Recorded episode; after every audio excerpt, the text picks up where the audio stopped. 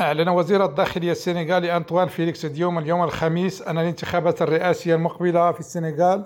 ستجرى يوم الأحد 25 فبراير 2024 قال وزير الداخلية في بيان بهذا الخصوص أنهي إلى علم المواطنين السنغاليين الفاعلين السياسيين أن تاريخ الانتخابات الرئاسية المقبلة قد حدد في يوم 25 فبراير 2024 طبقا للمرسوم رقم 339 2023 بتاريخ 16 فبراير 2023 ولم يكشف الرئيس ماكي سال الذي انتخب سنة 2012 لولاية من سبع سنوات ثم أعيد انتخابه سنة 2019 لولاية من خمس سنوات عن نواياه بعد بشأن رغبته في الترشح للانتخابات الرئاسية لولاية ثالثة وفي أغسطس 2022 أعلن زعيم حزب باستيف المعارض عثمان سونكو عن ترشحه الرسمي للانتخابات الرئاسية في فبراير 2024 كما أعلن معارض آخر وهو الوزير السابق مالك جوكو عن ترشحه لهذه الانتخابات الرئاسية.